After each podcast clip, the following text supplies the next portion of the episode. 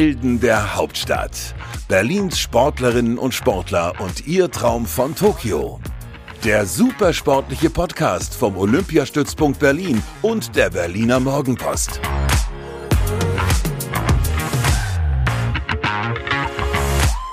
Hallo und herzlich willkommen zu einer neuen Folge Helden der Hauptstadt.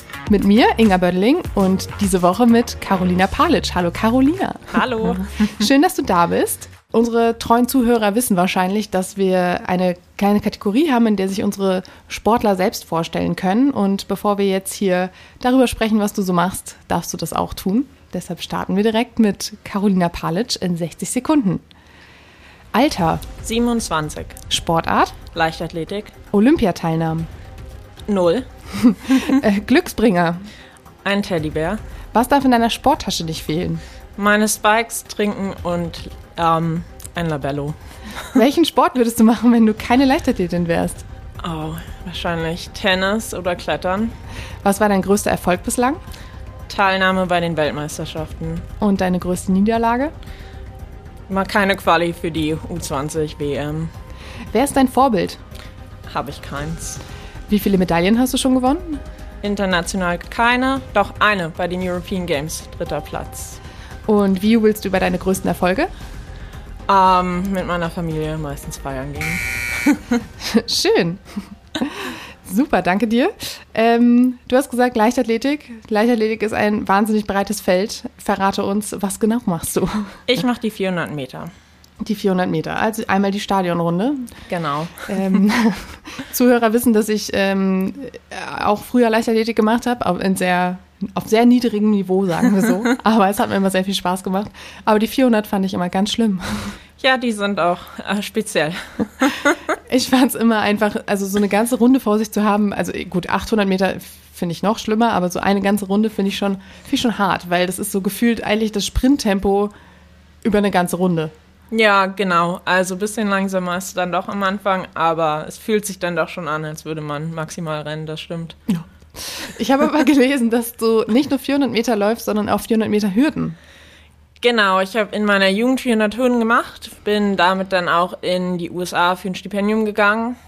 Dann allerdings hatte ich 2018 einen komplett Aussetzer und habe die Hürden verweigert. Bin dann ähm, in meiner sozusagen Deutschland-Saison 400 gerannt, Bestzeit und habe mich für die Europameisterschaften qualifiziert mit der Staffel. Und seitdem renne ich in Deutschland nur noch 400 eigentlich. Ganz ohne Hindernisse. Genau. genau, 400 Meter, äh, 4 400 Meter Staffel, da reden wir nachher auch noch drüber. Ähm, es ist natürlich, also man denkt sich jetzt so 400 Meter und 400 Meter Hürden ist doch fast das gleiche, aber es sind schon zwei krass unterschiedliche Disziplinen, das oder? ist extrem unterschiedlich. Ähm, bei den 400, glaube ich, ist sozusagen viel Kopfsache, sich zu motivieren, auch wirklich weiter zu rennen, wenn man müde wird. Bei den Hürden hat man halt immer noch so diese kleinen Ziele, wo man hinrennen kann. Ähm, aber da muss man dann natürlich auch wirklich diese Höhenüberquerung machen. Und ähm, ja, wie gesagt, ich habe öfters verweigert, dann auch im Wettkampf. Und ähm, dadurch ist das sozusagen schwieriger im Training als die 400, aber im Wettkampf ab und an sogar leichter, weil man halt so diese kleinen Ziele vor sich hat. Mhm. Du sagst, äh, verweigert, muss man sich das jetzt so vorstellen wie zum Beispiel im Pferdesport, wo die Pferde dann irgendwie die, die, den Wassergraben verweigern oder war das wirklich komplett Kopfsache, dass du dachtest, du bist nicht mehr drüber gekommen? Ähm, es ist halt eher Kopfsache, dass man denkt, man ist viel zu weit weg und dann einfach gar nicht mehr rüber rennt. Oder ähm, sehr unsauber rübergeht, wo man dann auch den ganzen Schwung verliert. Ja, genau. Ich bin früher äh, 100 Meter Hürden gelaufen und hatte bei Wettkämpfen immer das Problem, dass ich immer mit meinem äh, Knie meistens direkt vor die erste Hürde gedonnert bin und dann halt vollkommen den Rhythmus verloren habe. Deshalb war das irgendwann für mich auch so, nee, Hürden lassen wir jetzt mal besser sein. das war nichts mehr. Ähm, du hast vorhin gesagt, äh, Olympiateilnahmen noch gar keine. Ähm, allerdings könnte Tokio, könnten Tokio dann tatsächlich deine ersten Spiele werden. Die Chance ist da, richtig? Genau, ja. Ich äh, bin gerade auch so zwischen Platz 5 und 6 und momentan werden eher 5 mitgenommen. Ähm, genau, also bin ich so der kleine Wackelkandidat gerade. Aber wir reden über die 4x400 Meter Staffel, nicht über den Einzelstart.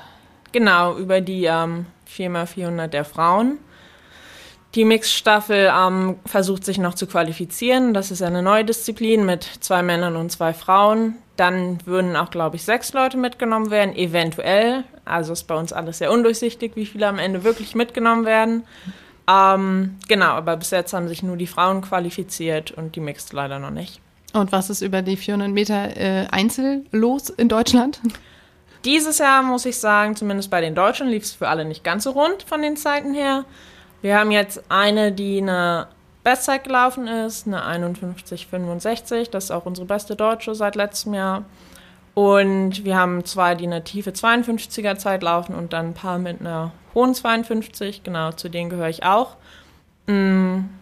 Ja, man muss halt dazu sagen, dass alles sehr früh ist im Verhältnis zu letztem Jahr und ich auch weiß, dass ich länger Zeit brauche und mich eher von Lauf zu Lauf steigere und nicht sofort sozusagen voll durchstarten kann. Deswegen muss man noch schauen, was so kommt. Das heißt, äh, keine deutsche Athletin hat bislang die Norm für Olympia. Genau, gepackt. auch in diesem Ranking. Es gibt ja noch ein Ranking-System. Ähm, ist bis jetzt auch noch keiner unter den, ich glaube, 40 oder 48 kommen mit. Ich bin jetzt nicht ganz sicher. Da ist auch noch keine Deutsche dabei. Das, äh, du hast vorhin im, im, Vorgespräch kurz gesagt, dass, die, dass diese Zeit, die eigentlich gefordert ist, seit Ewigkeiten in Deutschland niemand mehr gelaufen ist. Ja, ich glaube, am nächsten dran war damals wahrscheinlich 2016 eine deutsche Route mit einer 51-40er Zeit, aber selbst das ist ja sozusagen nicht die Norm. genau, die haben sie sehr runtergeschraubt, alle Zeiten und sozusagen schwerer gemacht zu erreichen, aber dafür ein Punktesystem eingeführt, was ich persönlich noch nicht verstehe. ähm, ist nämlich recht kompliziert. Es geht mit, wo läuft man, wie läuft man welche Zeit und Zeiten werden nicht gleichwertig gewertet, sondern der Status vom Wettkampf zählt auch noch mit.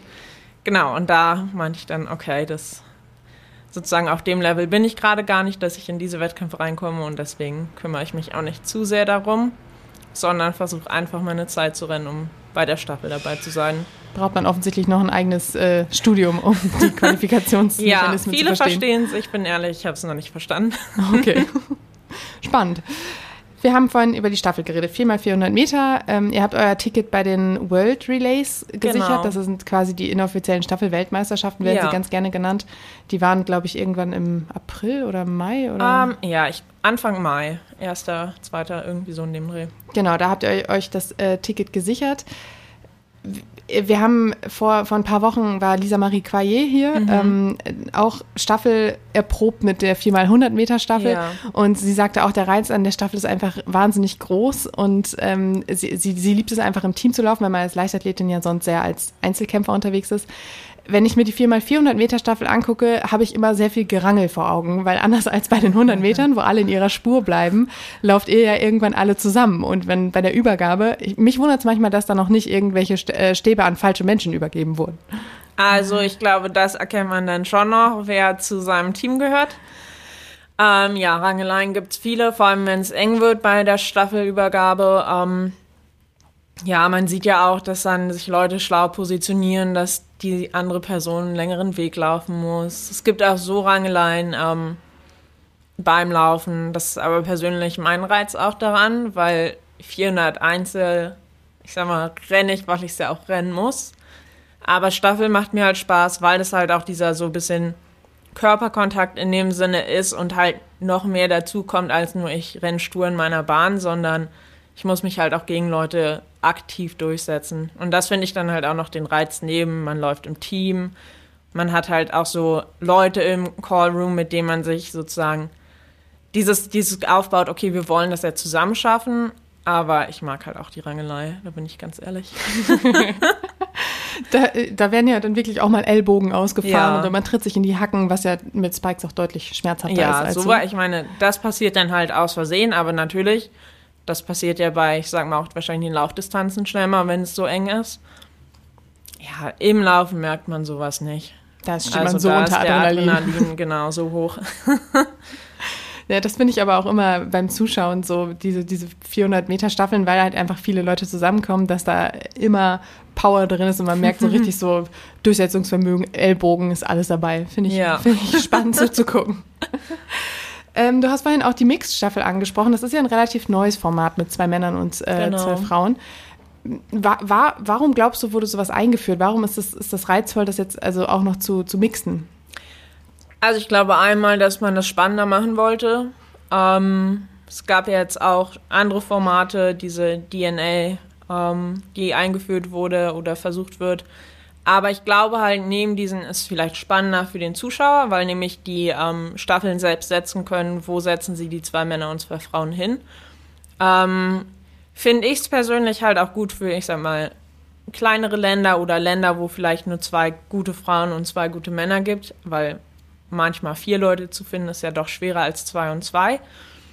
Und genau, es ist halt einmal dieses vielleicht neue Format, was Leute sich auch lieber anschauen würden als eine reine Staffel, aber halt auch die Chance dafür, dass andere Nationen mal vorne mitspielen können. Es ist ja wirklich so, du hast gerade gesagt, sie dürfen es selbst entscheiden. Manchmal ist es dann so, dass die beiden Männer in der einen Staffel als erstes gesetzt sind und die beiden Frauen hinten dran. Andere mixen es irgendwie anders. Mhm. Und dann führt eine Staffel irgendwie über zwei Runden und man denkt sich, ja, komm, die haben das doch schon locker drin, weil die führen eine halbe Runde. Und dann haben aber andere irgendwie eine andere Taktikwechsel und plötzlich liegen die ganz hinten. Das ist, ist ja, und ich glaube, das ist halt so auch ein bisschen der Reiz. Ich meine, bei einer reinen Staffel, ja, da hat man auch mal Abstände, aber halt nicht in diesem Extrem. Mhm die, die Leistungsdichte ist einfach bei einer äh, reinen Frauenstaffel größer dann als bei, genau. bei einer Mixstaffel, ne? Ja, das stimmt. Spannend. Ist die schon olympisch, die Mixstaffel? Ja, ähm, genau, die wurde, ich glaube, 2019 eingeführt. Das erste Mal bei der WM und jetzt würde es auch das erste Mal bei den Olympischen Spielen stattfinden. Okay. Dann freue ich mich da schon drauf.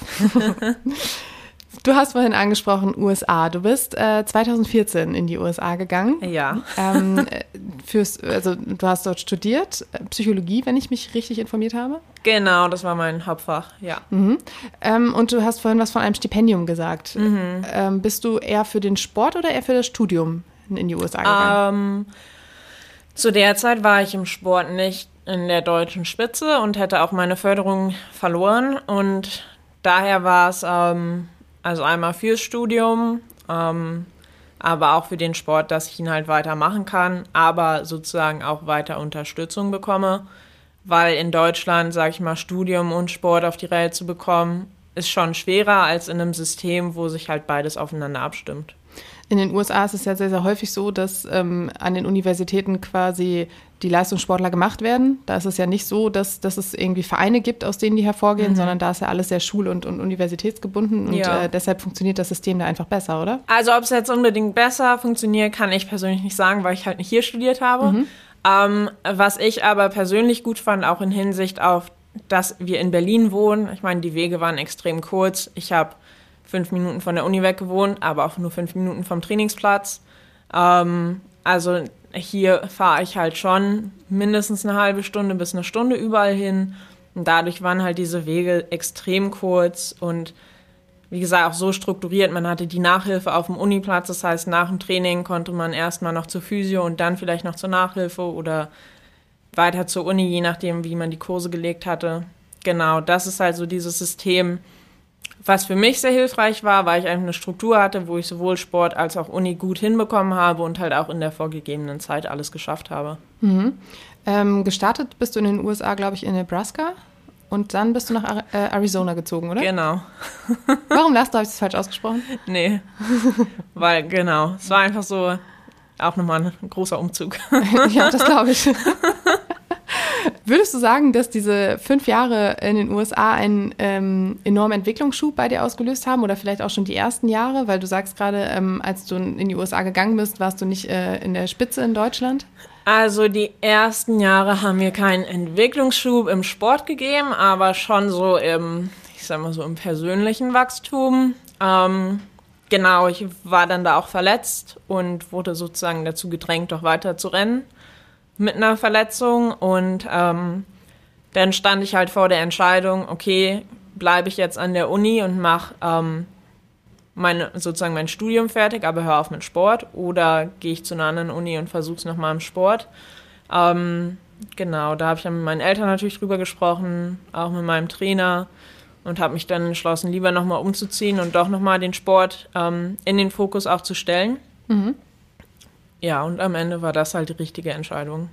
Dein Trainer war äh, die ganze Zeit in Deutschland, oder? Genau, also ich war auch weiter in meinem Verein damals, SV Preußen.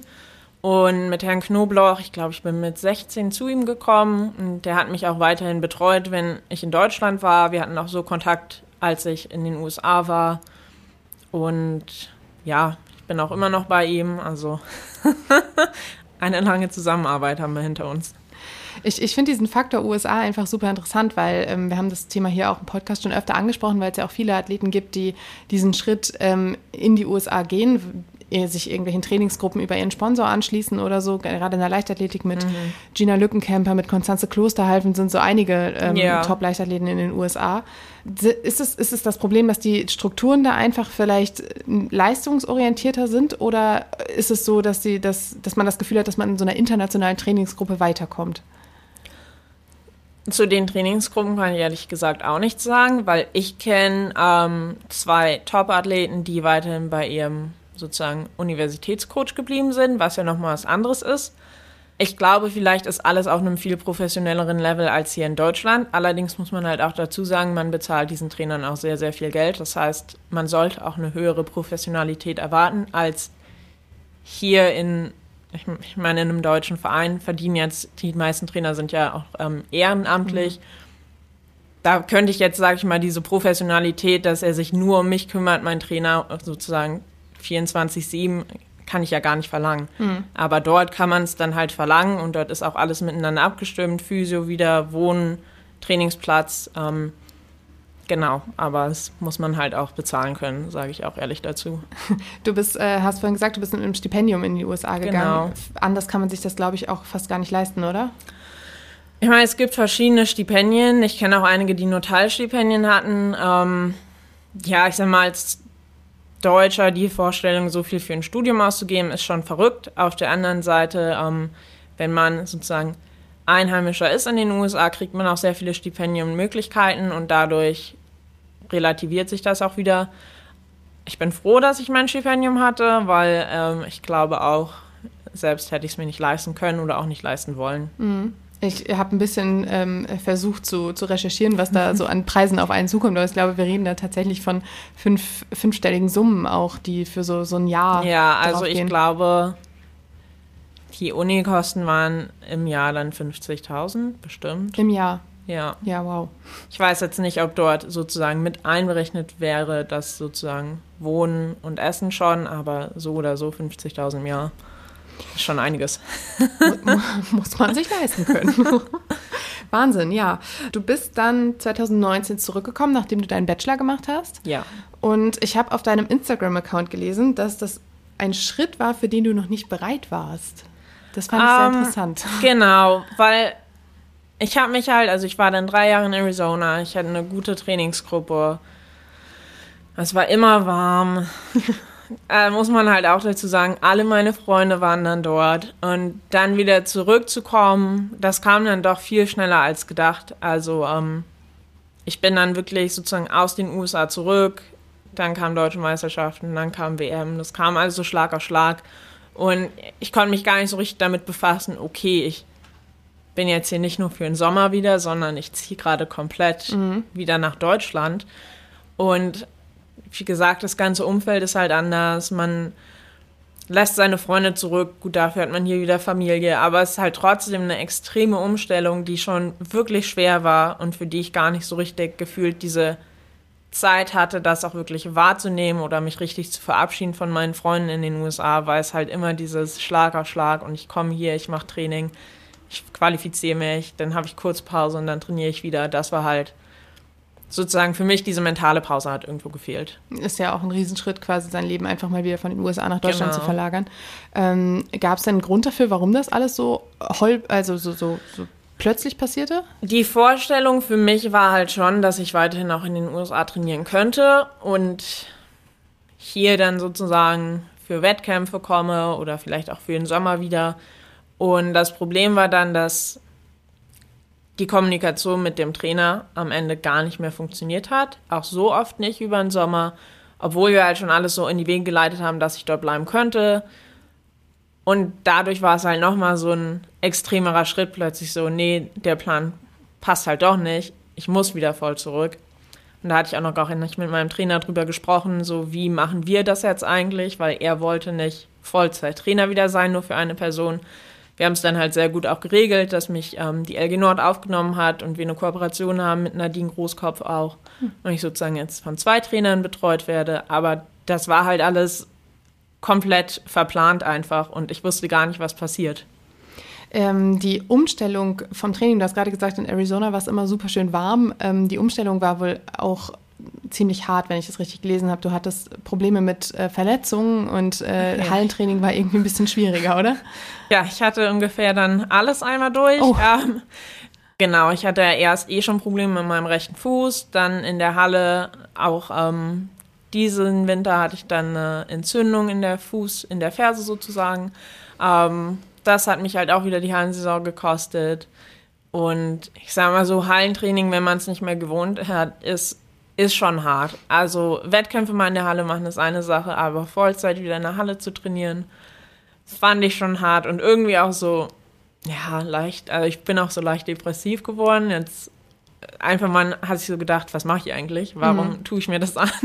Mhm. Aber ja, das gehört halt dazu und ich habe mich dann auch wieder dran gewöhnt, jetzt im zweiten Winter. Nur leider habe ich öfters in der Halle Probleme muskuläre und das ist dann halt auch doof. Nimm unsere Zuhörer gerne mal mit. Was ist, was ist denn der große Unterschied? Warum passieren denn da eher Verletzungen oder? Also auch wie gesagt, dort ist jeder anders. Bei mir glaube ich ist vieles dieses ähm, in der Kurve rennen, weil die Bahn ist sehr kleiner und die Kurven sozusagen sind erhöht. Das bringt mir meistens Probleme. Ähm, genau. Also ich würde halt einfach sagen, diese andere Kurvenlage, die man dadurch hat und dieses Schräglaufen ist halt, wo dann schnell auch mal was passieren kann. Mhm. Und ist dann so dein, deine Stimmung und, und dieses, diese, dieser ganze schwierige Wechsel über den Sommer dann besser geworden, weil du gemerkt hast, okay, jetzt, jetzt bin ich so ein bisschen angekommen oder? Genau, also da war dann halt auch alles wieder mehr geregelt. Ich habe dir dann Uniplatz gesucht. Ähm, ich habe halt versucht, mir auch wieder Strukturen zu erstellen, weil ich bin an der Fernuni, das heißt, mein einziges, mein einziger Termin am Tag ist eigentlich der Sport und alles andere mache ich drumherum das kannte ich ja so auch nicht für fünf Jahre. Also da war ja wirklich alles für mich geplant worden in dem Sinne und jetzt musste ich mir selbst wieder Strukturen aufbauen. Ähm, genau, das haben wir aber dann auch gut hinbekommen. Und ähm, ja, jetzt klar, durch Corona war dann halt auch schwierig, muss ich dazu sagen. Ähm, vieles ist weggefallen und dann hat man noch mehr, so noch weniger Strukturen gehabt, als man ja eh schon hatte. Und das war so ein bisschen das ganze, die ganze Problematik, die sich jetzt aber so langsam auch wieder sozusagen verbessert hat. Man hat ja auch einfach durch Corona irgendwie noch mehr Zeit gehabt, sich mit sich selbst irgendwie zu beschäftigen und man hatte gar keine ja. Ablenkung und nichts. Man hat irgendwie den ganzen Tag nur gefühlt nachgedacht. Das ist auch nicht gerade hilfreich in solchen Situationen, oder? Nee, also ich äh, überdenke auch sehr gerne alles mhm. und ähm, bin auch sehr gerne so in meinen eigenen Gedanken. Genau, für mich war das gar nicht gut. ja, ich habe dann halt einfach versucht, mehr mit meiner Familie wieder erstmal zu machen. Aber da musste ich natürlich auch aufpassen, dass ich nicht zu viele Leute treffe. Und das waren halt so diese ganzen Schwierigkeiten, wo ich dann halt öfters wirklich einfach zu Hause saß und mir zu viele Gedanken gemacht habe, was mir am Ende wahrscheinlich auch ein bisschen im Weg gestanden hat. Mhm. Du hast gerade den Vereinswechsel zu LG Nord angesprochen. Ähm, ich habe auch gelesen, du warst dann die einzige Frau in der Trainingsgruppe und das war auch nicht so einfach. Warum war das denn der Fall? Wir haben halt gesagt, wir würden gerne mit Nadine zusammenarbeiten. Die hat sich das auch gut vorstellen können. Allerdings trainiert die halt ähm, jüngere Jungs vor allem. Mhm. Ähm, ich glaube bis zu Gott. Der älteste ist, ich glaube, 21, 22, irgendwie okay. so in dem Dreh. Was aber natürlich vom Niveau her sehr gut für mich ist, weil diese, ich sag mal, 17, 18, 19-Jährigen vielleicht in einem ähnlichen oder ein bisschen höheren Niveau rennen als ich. Und der Plan war, dass wir zusammen dann sozusagen einen Trainingsplan fahren, was durch Corona auch nicht funktioniert hat, weil die durften nicht trainieren, sondern nur ich durfte trainieren. Ähm, ja, ich hoffe, nächstes Jahr kriegen wir es hin, weil das, glaube ich, für alle sehr ähm, hilfreich sein wird. Also für mich, ich habe jemanden, mit dem ich rennen kann, aber auch für Jüngere halt vielleicht mal zu sehen, okay, wie, wie kommt man zu dem Level oder wie trainiert man auch, wenn man viel älter ist, in dem Sinne, ich meine, das ist ein Altersunterschied von zehn Jahren. Mhm. Ähm, genau, ich glaube, das wäre sehr hilfreich für beide, aber dafür müssten erstmal Corona-Regeln wegfallen. Ja, das ist halt auch so interessant, finde ich. Eigentlich sind Leichtathleten äh, so super Einzelkämpfer, aber im Training brauchen sie dann doch diesen Wettbewerb, weil du kannst halt so viel laufen, wie du willst. Wenn du keinen Gegner wirklich hast, dann ist das so ein bisschen witzlos, oder? Ich finde, ehrlich gesagt, beides sehr hilfreich. Ich kann es ja eigentlich auch nur mit einer Trainingsgruppe immer und jetzt, genau, die letzten zwei Jahre war so das erste Mal, wo ich alleine gerannt bin, auch mir. Ähm, man musste sich aber selbst einfach auch mehr durchbeißen, was manchmal extrem anstrengend ist, aber ich glaube auch eine Stärke dann in sich ist, weil man halt jedes Mal mental sagen muss, okay, du kannst das, aber du musst es auch wirklich wollen und du hast niemanden, der dich pusht. Du, sozusagen, du bist auf dich selbst einfach, du musst dir selbst vertrauen, dass du es kannst. Mhm. Deswegen fand ich das auch also sehr hilfreich in einigen Situationen, aber natürlich irgendwann fehlt einem auch mal ein Partner. Und das macht dann auch mehr Spaß, weil immer allein zu trainieren ist auch langweilig. Ja. Ich habe hier zum Glück ein, zwei Freunde, die auch öfters mal mitgerannt sind einfach oder vielleicht nur einen Teillauf mitgemacht haben. Aber wie gesagt, da hatte ich auch eher Glück und das war auch eher eine Ausnahme. Ich, äh, kleiner Funfact, ich finde das immer so süß, wenn, wenn Leichtathleten davon sprechen, dass sie gerannt sind, weil also, wir stellen mir dann immer so kleine Kinder auf dem Spielplatz vor. Aber das ist ja einfach wirklich ein krasser Leistungssport. Aber ich finde es immer lustig, dass ihr immer die Formulierung wählt. ähm, du hast vorhin bei deiner äh, 60-Sekunden-Vorstellung ähm, gesagt, dass dein größter Erfolg bislang äh, die WM-Teilnahme war. Ja. Richtig? Genau. Also ich glaube, in dem Jahr gab es so einige Höhepunkte. Ist dann immer schwer so zu sagen, okay, worauf bezieht man sich jetzt völlig? Ich meine, für mich war eine WM was ganz Großes. Ähm, genau. Ähm, man muss sagen, in dem gleichen Jahr haben wir auch bei diesen European Games zum ersten Mal teilgenommen mit diesem neuen Leichtathletikformat und wurden Dritter, was man jetzt sagen kann, okay, ich finde das Format schön oder nicht so schön, aber es war halt in dem Sinne auch ein krasser Erfolg, weil man so als Team diese Medaille gewonnen hat. Und da waren so viele Emotionen. Das war, glaube ich, auch nochmal so ein extremer Höhepunkt für mich, aber sozusagen der erste größte Erfolg ist halt eine WM-Teilnahme. Ja. Äh, wir reden von 2019 in Doha. Genau. Ähm, und da bist du auch mit der Mixed-Staffel gestartet. Genau. Aber im Vorlauf seid ihr, glaube ich, leider schon ja, rausgeschieden. Ja, wir sind ne? schon rausgeschieden, leider sehr früh. Ähm, aber für mich war es halt einfach dafür, dass es halt sehr unerwartet alles kam, dass ich überhaupt nochmal international teilnehme und dann mit einer Staffel. Und dann sozusagen auch in dem Rahmen war das für mich halt schon erstmal, okay, ich bin halt irgendwo jetzt doch an der deutschen Spitze mit angekommen und habe mich da auch integriert. Und das war so für mich daraus der Erfolg.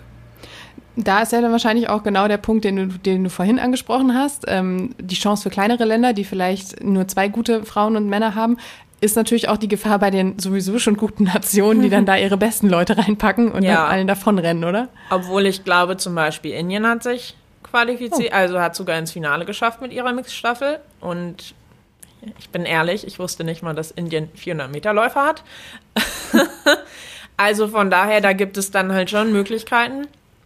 Klar, dass USA und wahrscheinlich auch Polen immer mit vorne ist. Aber trotzdem, da kommen dann manchmal so Länder rein, die man sich halt sonst so nie wirklich auf dem Schirm einfach hat. Mhm. Und das finde ich halt mit der Mixstaffel auch immer sehr spannend. Doha war aber nicht dein, äh, nicht dein erster ähm, internationaler quasi Auftritt. Du bist auch bei der EM 2018 in Berlin gestartet. Genau, oder? das war natürlich auch ein Riesen. das war ähm, ja nämlich alles sehr unerwartet. Okay, warum? Ich hatte halt in dem Jahr Hürden komplett verweigert, wie gesagt. Und dann hatte ich ein Gespräch mit meinem US-Trainer und meinte, okay, was ist eigentlich noch dieses Jahr dein Ziel? Und dann meinte ich, ich will unbedingt bei der Heim-EM mitmachen. Und meinte, hey, da musst du 400 rennen. Also über Höhen schaffst du es nicht. Ja, du musst die Staffel schaffen. Und dann, ähm, genau, haben wir halt nur 400 trainiert. Ich bin nach Deutschland gekommen, habe meinem Trainer gesagt, ich laufe nur 400. Ich mache Hürden nicht mehr dieses Jahr. Und der war schon sehr nervös und meinte, okay.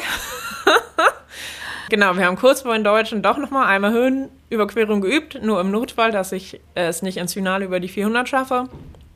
Und dann habe ich es zum Glück geschafft. Ich glaube auch gleich mit einer Bestzeit eingestiegen. Und dann wurde ich leider ganz knapp, Gott, ich glaube, ich wurde Fünfte, aber auch nochmal mit einer Bestzeit immerhin, eine 53 tief. Und auch dadurch, dass es wahrscheinlich eine Heim-EM war, haben sie dann auch mehrere Leute nominiert und haben mich sogar noch mit nominiert. Und ja, das war dann halt sehr überraschend, weil wir alle damit gar nicht gerechnet haben. Und dann durfte ich auch im Vorlauf laufen, womit wir auch schon nicht gerechnet haben. Und am Ende war ich halt auch noch im Finale dabei und das halt so vor heimischem Publikum und Eltern und Freunden. Ja, das war schon extrem. Also es war für mich auch nochmal so ein Schub. Okay, jetzt will ich es auch weiter schaffen, weil das halt einfach so alles unerwartet kam und genau. Ihr seid echt im, schön war. Äh, Glaube ich, Sechste geworden, ne? Ja. Ihr habt äh, diese, diese M war im Olympiastadion, also Ja. ähm, in deiner Heimatstadt. Und man hört immer wieder von vielen, vielen Athleten, diese blaue Bahn, die hatten unfassbar hohen Reiz. Ist das bei dir auch so? Ähm, das Ding ist, ich finde, es gibt ja zu viele blaue Bahnen. Stimmt, es gibt eine Menge mittlerweile, ne? Früher dachte ich immer so, Berlin wäre einer der einzigen oder so Olympiastadien haben die nur. Ähm, nein, ich meine, aber das ganze Ambiente ist halt was ganz anderes, als wenn man, keine Ahnung, in so einem normalen Stadion einfach rennt. Und für mich war es halt auch nochmal besonders, wie gesagt, weil meine, mein Trainer war da, Freunde waren da, dann haben extrem viele Leute, die man kannte, halt auch mitgeholfen. Und dadurch war es halt auch irgendwie so ein familiäres Verhältnis, was man natürlich in anderen Stadien nicht hat. Und ähm, genau, ich wüsste jetzt nicht, ob es genau die blaue Bahn waren, aber für mich war es eher diese ganze Atmosphäre und sozusagen das wirklich auch so vor Freunden und Familie rennen zu dürfen. Das war für mich eher der Anreiz. Lass uns noch mal kurz zu Olympia und Tokio zurückkommen. Ja. Ähm, und zwar hast du ja gesagt, du bist für die 4x400 Meter Staffel so ein bisschen der Wackelkandidat. Genau. Aber es ist natürlich immer so, dass nicht vier Läuferinnen äh, nominiert werden und mit diesen Vieren äh, fährt man dann nach Tokio, weil das ist ja ein bisschen riskant. Es könnte sich ja immer jemand verletzen oder, oder aus sonstigen Gründen ausfallen. Das heißt, die Chance, dass du wirklich dabei bist, ist ja doch recht, recht groß, weil du meintest vorhin, du bist so fünfte, sechste. Ja, also unser Problem ist sozusagen, wir wissen nicht, wie viele nominiert werden. Wenn man sagt, sechs fahren mit, dann würde ich mal behaupten, mir ist relativ sicher. Wenn es nur fünf sind, wie gesagt, bin ich der Wackelkandidat, weil ähm, es gibt eine, die in der besten Liste vor mir steht. Allerdings wurde ich fünfte bei den Deutschen. Also im direkten Vergleich habe ich sie schon geschlagen. Daher, man weiß halt nie exakt die Kriterien, wonach wird nominiert, weil es steht auch nach Ermessen des Bundestrainers und dadurch halt auch nach Ermessen, also es wird ja nur vorgeschlagen und dann, ich glaube, entscheiden nochmal auch ein paar andere Leute mit darüber, ob die Entscheidung so stehen bleibt. Genau, und dadurch ist es halt so ein bisschen problematisch, man weiß nicht genau, wo man steht. Das ist natürlich auch irgendwo stressig, weil man jedes Mal versucht und dadurch für mich auch manchmal sehr verkrampft läuft und nicht ähm, einfach mal seine Leistung abrufen kann.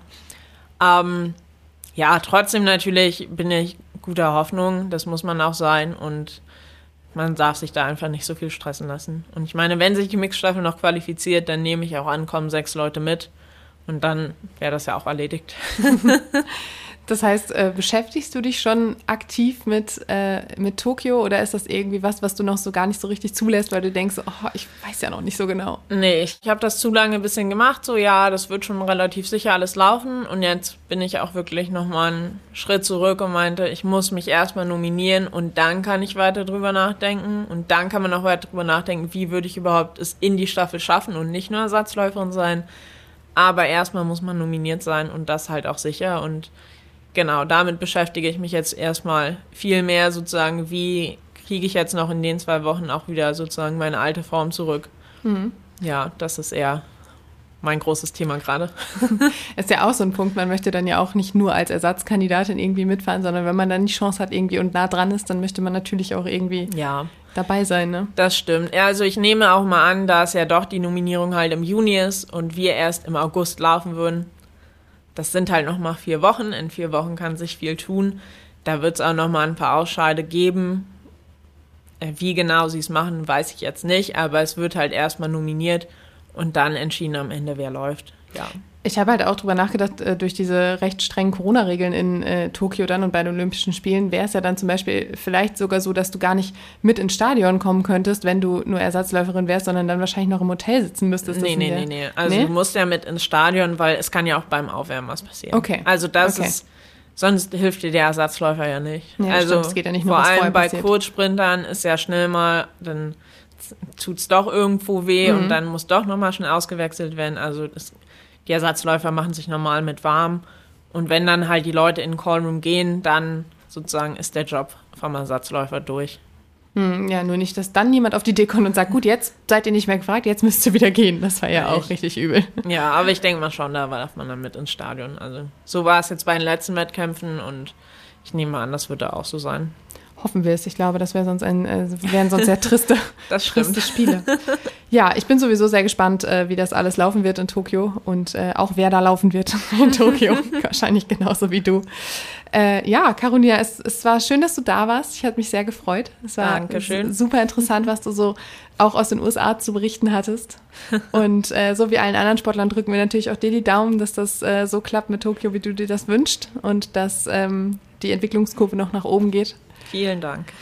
Und ja, ihr da draußen freut euch auf nächste Woche. Dann kommt wieder eine neue Folge Helden der Hauptstadt. Und äh, schaut gerne bei Spotify und Co. und überall da, wo ihr eure Podcasts sonst so herbezieht, äh, vorbei. Es gibt noch viele andere Folgen und viele andere Sportler mit spannenden Geschichten.